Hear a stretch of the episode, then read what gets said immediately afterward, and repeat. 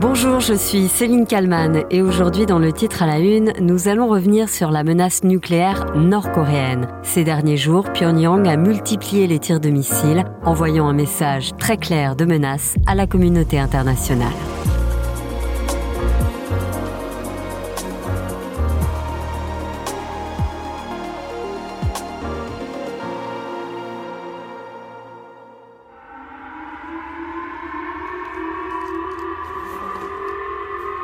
Mardi dernier, au Japon, Tokyo vient d'activer son système d'alerte pour demander à la population de se mettre à l'abri. Dans les messages diffusés en particulier dans le nord du pays, les habitants entendent ceci. Il semble que la Corée du Nord ait tiré un missile. Veuillez vous abriter à l'intérieur du bâtiment ou sous terre. Une étape de plus dans l'escalade et la menace.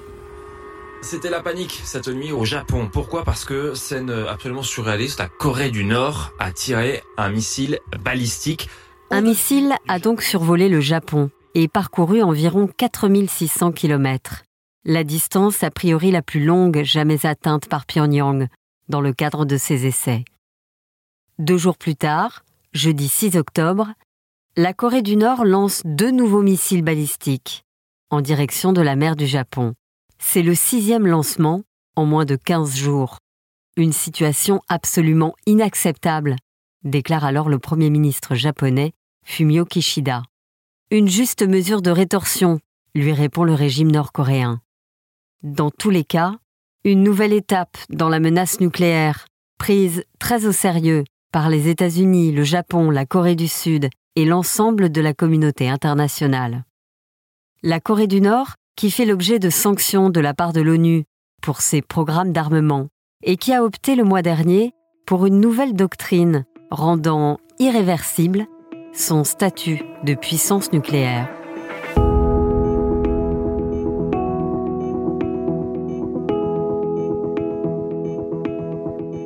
Jusqu'où ira Kim Jong-un? C'est toute la question le dictateur nord-coréen a renoncé à toute forme de négociation sur le sujet.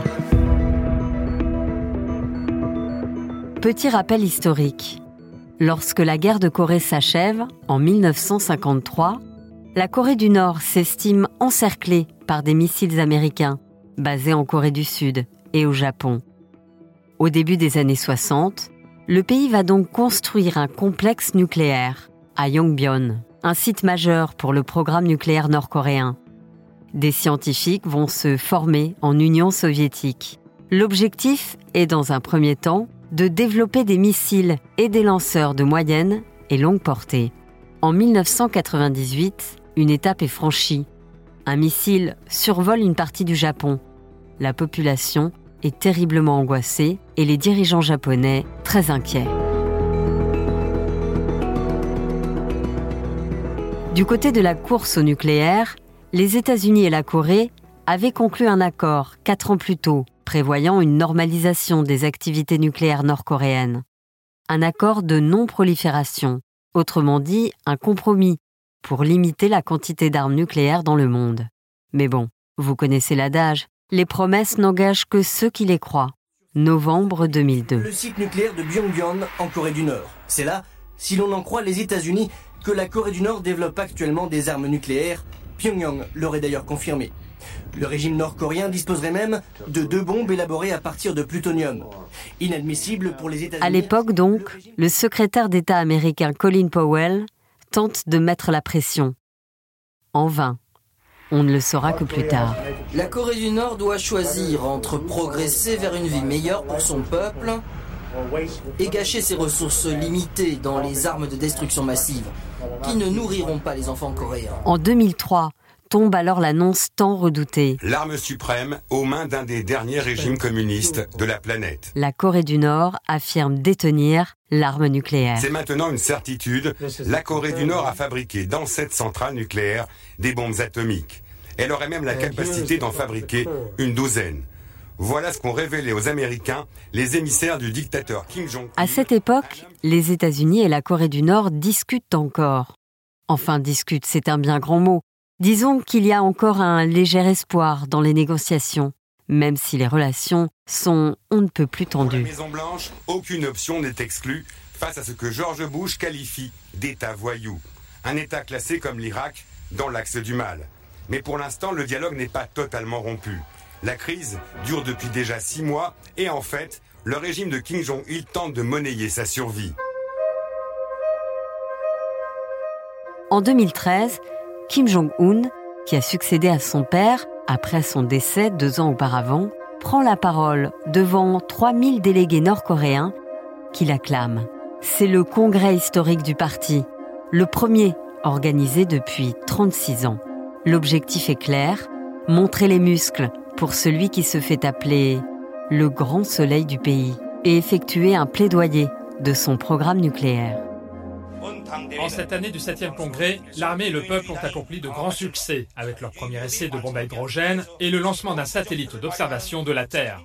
Ulysse Gosset de BFM TV s'était rendu en Corée du Nord il y a quelques années, pays totalement verrouillé au niveau de la communication. Nous arrivons en pleine moisson dans l'une des fermes collectives de Wonsan, comme le pays en compte des milliers. On nous présente M. Wong, il a 52 ans et vit ici avec sa femme. Je suis technicien et ça fait 15 ans que je travaille dans cette ferme. Son rôle S'assurer du bon fonctionnement de cette batteuse, un engin agricole chinois d'un autre temps. Nous travaillons actuellement avec des machines de la marque Shunlima. Mais si seulement ces saletés d'Américains pouvaient lever leurs sanctions économiques, on pourrait travailler avec d'autres machines plus efficaces et donc dans de meilleures conditions. Sur le terrain diplomatique, les négociations, plus ou moins secrètes, se poursuivent. En 2017, enfin, il y a de quoi entrevoir un début d'apaisement. Les autorités nord-coréennes viennent d'annoncer la fermeture de Yongbyon, le principal site atomique du pays. Une Alors, était-ce du bluff L'avenir nous dira que oui. La même année, le pays procède à plusieurs lancements réussis. Le continent américain est à sa portée. Faut-il avoir peur de ce qui se passe en Corée du Nord en ce moment? La Corée du Nord qui assure avoir mené avec succès son premier essai nucléaire avec bombe à hydrogène. En tout cas, la communauté internationale a réagi. En 2018, Kim Jong-un affirme que ses objectifs sont atteints. Dans le même temps, un sommet historique réunit au Vietnam le dirigeant nord-coréen et son homologue américain, Donald Trump. Les discussions tourneront au fiasco. Manifestement, on n'a pas pu conclure cet accord et c'est sur ce constat d'échec qu'il faut se séparer maintenant. Nous voilà en prochaine 2022, explication et en avril dernier. On fête le 90e anniversaire de l'armée populaire révolutionnaire de Corée. Le pays diffuse des images d'un défilé militaire à Pyongyang, exhibant des missiles balistiques intercontinentaux devant des milliers de personnes acclamant Kim Jong-un.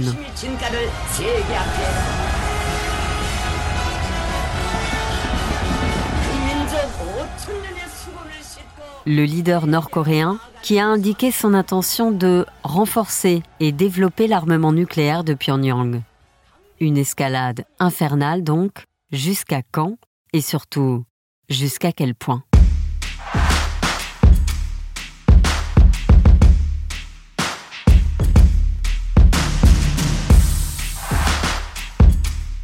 Bonjour Antoine Bondaz. Bonjour. Vous êtes directeur du programme Corée à la Fondation pour la recherche stratégique, enseignant à Sciences Po. On vient de l'entendre, la course à l'armement nucléaire, c'est un travail de fond mené euh, par la Corée du Nord. Déjà un point, est-ce qu'aujourd'hui on peut dire que le pays est une puissance nucléaire? Alors oui, la Corée du Nord est une puissance nucléaire. Elle n'est pas reconnue comme telle par la communauté internationale, c'est-à-dire que son programme nucléaire est considéré comme euh, illégal et euh, illégitime, contrairement par exemple à la France, à la Russie, à la Chine, aux États-Unis et au Royaume-Uni, qui sont ce qu'on appelle des États dotés et reconnus comme tels dans le traité de non-prolifération. La Corée du Nord, elle, elle fait l'objet de sanctions de la part du Conseil de sécurité des Nations Unies et son programme est donc considéré comme illégal. Pour autant, la Corée du Nord est une puissance nucléaire. Elle a réalisé un premier essai nucléaire en 2006 et surtout elle en a réalisé six depuis et elle dispose des vecteurs, c'est-à-dire des missiles qui sont capables de délivrer ces armes. Alors justement, on va jouer euh, un peu au nucléaire pour les nuls, si vous voulez bien. On entend souvent parler euh, de missiles longue portée, de missiles courte portée. C'est quoi la différence? Alors, on parle dans tous les cas de missiles généralement balistiques. Les missiles balistiques, c'est-à-dire que ce sont des missiles qui ont une trajectoire balistique à différencier par exemple des missiles de croisière. Grosso modo, vont voler à faible altitude et longer le sol, entre guillemets, sur plusieurs centaines, voire milliers de kilomètres. Un missile balistique, lui, va aller extrêmement haut dans le ciel, à plusieurs dizaines, voire même centaines de kilomètres d'altitude, avant d'atteindre sa cible. Ensuite, il y a la question de la portée de ce missile. Un missile à courte portée, généralement, est considéré comme ayant une portée inférieure à 800-900 km. Et les missiles à longue portée vont avoir une portée supérieure généralement à 3500 à 4000 km. On fait donc la différence entre des missiles balistiques à courte portée et des missiles balistiques à longue portée, notamment ce qu'on appelle les ICBM, les missiles intercontinentaux qui, eux, par exemple, depuis la Corée du Nord, pourraient théoriquement aller jusqu'au territoire continental américain, c'est-à-dire concrètement jusqu'à Washington ou jusqu'à Los Angeles. Et justement, qu'est-ce qui vise finalement la Corée du Nord? On parle beaucoup du Japon parce que les missiles passent au-dessus du Japon. Est-ce que c'est finalement pas les États-Unis qui sont visés?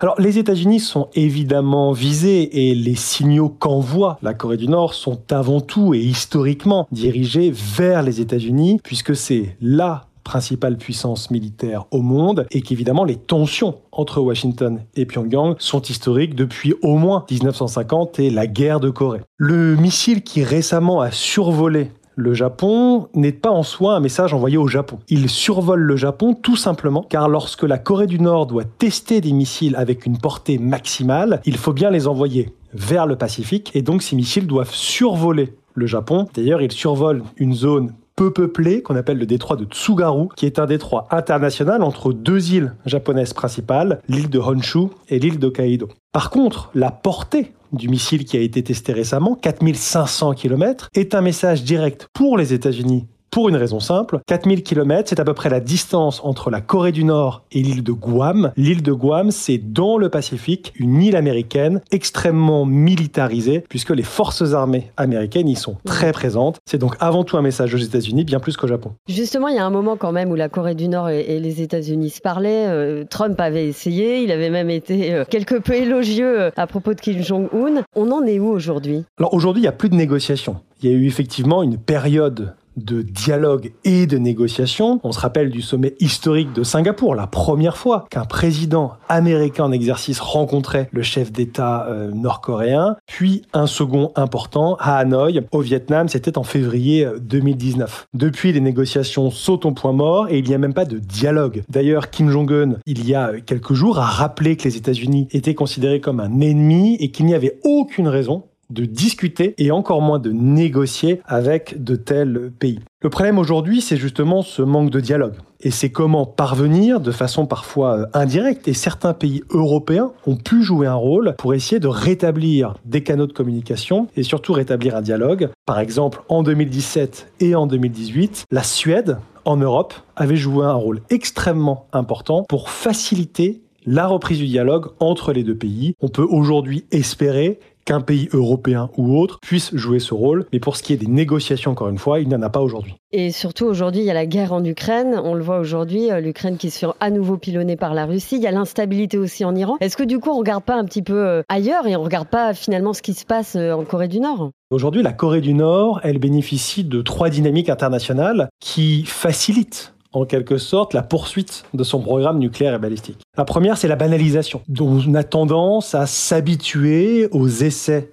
balistiques nord-coréens. Pour vous donner juste un chiffre, depuis l'arrivée au pouvoir de Kim Jong-un, il y a 10 ans, il y a eu plus de 170 essais balistiques, alors que son père, Kim Jong-il, n'en avait réalisé qu'une quinzaine lorsqu'il a été au pouvoir pendant plus de 15 ans. Il y a une forme de banalisation, on s'habitue malheureusement à ce type d'essais. Deuxièmement, il y a une distraction. Et évidemment, la guerre en Ukraine attire légitimement et concentre l'attention des pays occidentaux et permet à la Corée du Nord, encore une fois, de continuer à développer ses capacités. Et puis surtout, et c'est plus inquiétant puisque c'est une conséquence directe de la guerre en Ukraine, il y a désormais une forme de désunion de la communauté internationale. Et pour la première fois, c'était en mai 2022, la Russie et la Chine ont mis leur veto à un projet de résolution condamnant et sanctionnant les essais balistiques nord-coréens. Or, depuis 2006 et la première résolution de l'ONU sur la Corée du Nord, jamais la Chine et la Russie avaient mis leur veto. Et donc banalisation, distraction, désunion sont évidemment un remède et en tout cas une recette extrêmement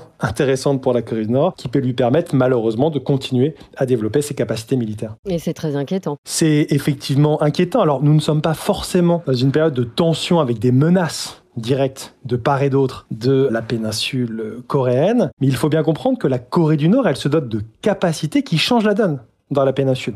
Et puis cela est couplé au développement par la Corée du Nord d'armes nucléaires tactiques. Alors c'est quoi? Ce sont des armes nucléaires, hein, donc il ne faut pas les sous-estimer ou les relativiser, mais ce sont des armes nucléaires qu'on peut par exemple utiliser sur le champ de bataille. Et ça, la jonction et la combinaison de capacités courte portée et d'armes nucléaires tactiques, comme la Corée du Nord l'annonce, donne à Pyongyang des marges de manœuvre des options dans l'escalade et complique évidemment la donne pour Séoul ou pour Washington. Merci Antoine Bondas d'avoir répondu à mes questions pour le titre à la une.